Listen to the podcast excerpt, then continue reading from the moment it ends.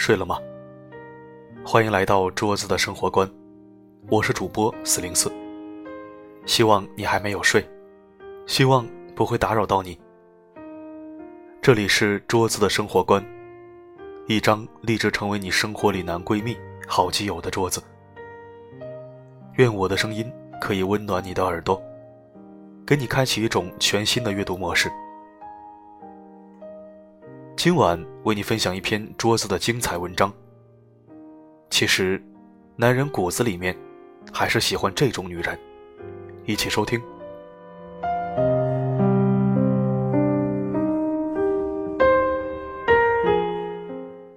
在地产公司上班的时候，认识了一个做销售策划的女经理。她在鱼龙混杂的商海处理各种关系都游刃有余，全公司上上下下。都对他心悦诚服，非常敬佩他。他的职位不是最高的，他的上面还有三位老总。可是只有他一个人可以调遣各个部门去配合完成一个项目。三位老总要完成一件什么事情，都必须要通过他去执行。举个简单的例子吧，公司有一个极其难缠的客户，之前是一个副总负责和他衔接。可总是会闹很多事情出来，甚至有时候老板出面来解决，他都不给面子。后来这个客户交给他来管了，不到一个月的时间，打理的顺顺畅畅。有的时候对方还会主动提出让利。这个客户来公司办事的时候，主动提出来要他来负责接待，谁来都不好使。还举一个例子。那个时候，我们公司是在一个高档写字楼里面办公。车辆进出地下停车场的时候，都需要物业公司的保安用遥控打开护栏。外来的车辆或者是没带卡的，保安一律不让进去。有一次，老板坐着客户的车子来公司，保安不让进，老板又是说好话又是发烟，都不好使。后来，老板只好打电话给他，他让那个保安接了电话。保安一听是他的声音，知道是他，二话没说就让老板进去了。这个事情我当时印象很深，具体他和保安说了些什么话，平时他是怎么结交的，我不知道。但是他平时的人际处理方式和我们一般人有很大的不同。你和他出去，从电梯到出写字楼，他似乎和每一个人都很熟，见面都是爽朗的笑声。像是久未谋面的老友。她的老公我也见过，他们结婚十几年了，仍然像是热恋中的情侣，感情特别好。他看她的眼睛里都满是欣赏之情。他们两个人是因为读书认识的，结婚后还经常交流各自读书的心得，算得上是灵魂伴侣吧。每周五的时候，他都会来接她下班。然后两个人一起去约会、看电影，去法国餐厅吃大餐。这样高情商、高智商的女人，我忍不住向她讨教秘诀。她说：“我以前每次遇到复杂的人际关系的时候，要么是手足无措，要么是气得半死。可是后来我就没有了。每当遇到这些事情的时候，我会先回房间里面看几个小时的名人传记。”然后我再去处理那些事情的时候，整个人看事情的角度和格局都变了。我所谓的熬不过去的难关，在滚滚历史洪流中，那些名人的眼里，真的只是沧海一粟罢了。我仿佛若有所悟，说道：“那您和您先生的感情那么好，应该也爱看一些言情之类的书吧？”他说：“我从来不看言情类的。”相比于那些男欢女爱、要死要活的言情小说，我更爱看金庸和古龙的武侠小说。里面的忠肝义胆、侠骨柔情，倒是会让我看开很多，也想明白了很多事情，对两性相处也更有帮助。看书必须要自建体系，有目的性的涉猎。书也有好书和坏书，那些很唯美、很情绪化的言情小说。会提高你对感情的期待，可是现实中并不是这样，这样你难免会失望，会质疑，这样的书籍反而是害了你。林语堂说：“用爱情的方式过婚姻，没有不失败的。要把婚姻当饭吃，把爱情当点心吃，说的就是这个道理。看书，就必须看让你精神感到愉悦、让你不断提升的书籍。如果你把看书当成玩游戏一样的消磨时间，那么看一千本这样的书，你也很难有任何改变。”他的话，我当时没有真正明白。过了很多年以后，我观察这些年来身边发生的事情，再去反复咀嚼他的话，简直是说的太对。他的话，我当时没有真正明白。过了很多年后，我观察这些年来身边发生的事情，再去反复咀嚼他的话，简直是说的太对了。他的先生。一直都对他那么好，非常尊敬他，爱护他。这完全是一种发自内心的欣赏和尊重。他大部分的知识和成长，都来自于读书。其实，大部分男人骨子里还是喜欢爱读书的女人。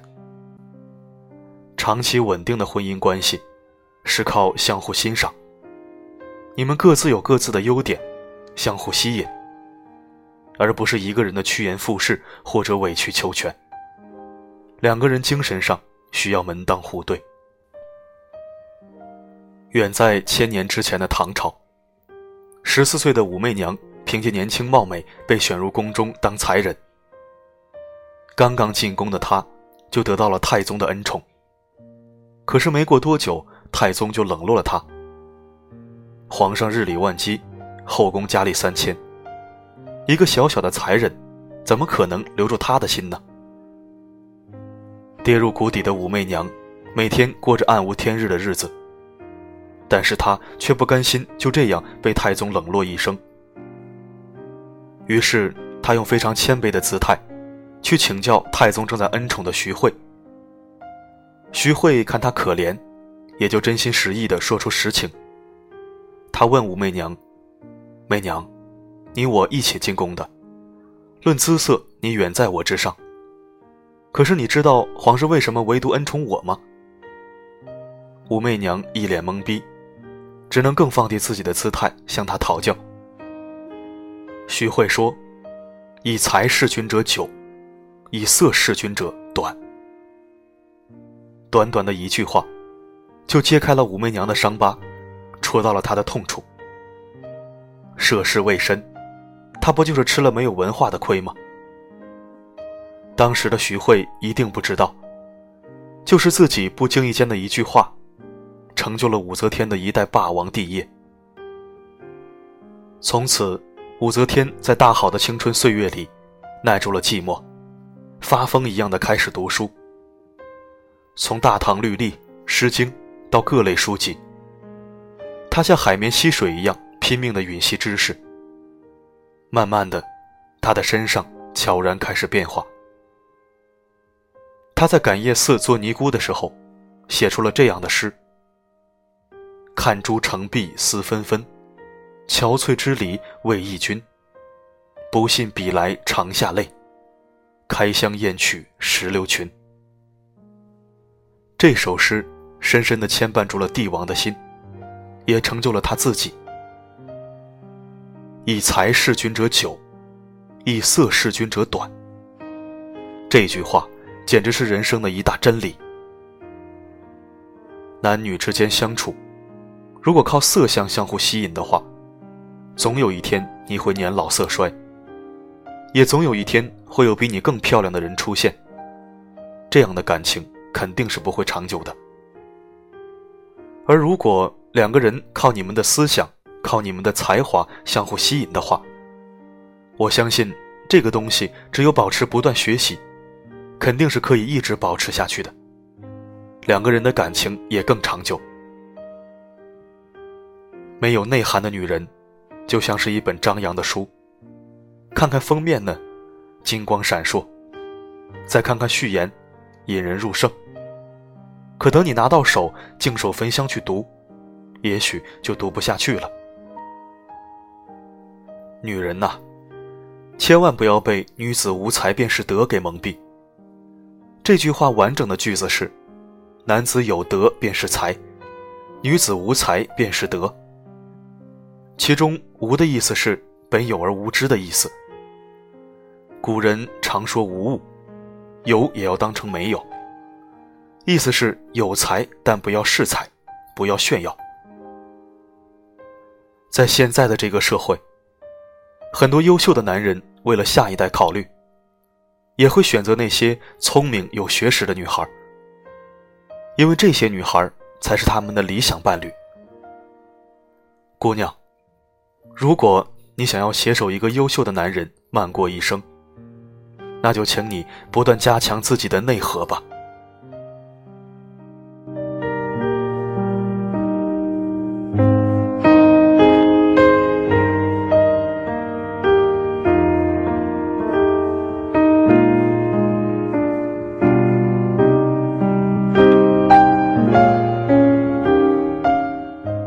好的，今天的文章就到这里。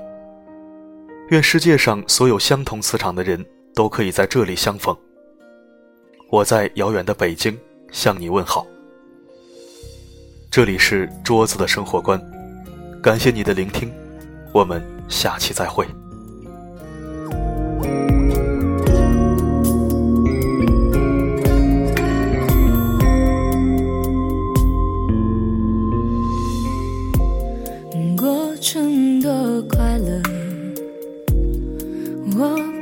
再那么急迫想要看到好的坏的所谓结果但我学会了在伤口的时刻嘴角倔强向上扬着。说话的人为什么那么多？我很怀疑他们又有几个了解真的我。一段流长来去，我为什么一定要辩驳？我宁愿唱歌，或者保持沉默。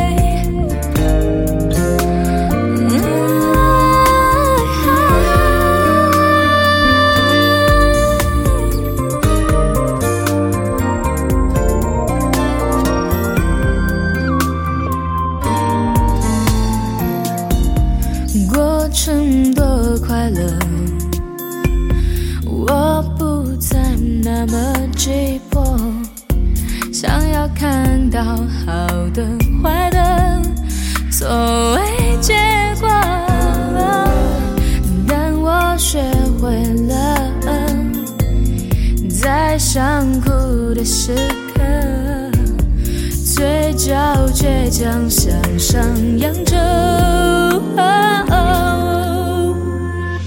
身边说话的人为什么那么多？很怀疑他们又有几个真的了解我。每段流程太多，我为什么一定要辩驳？我宁愿唱歌或者保持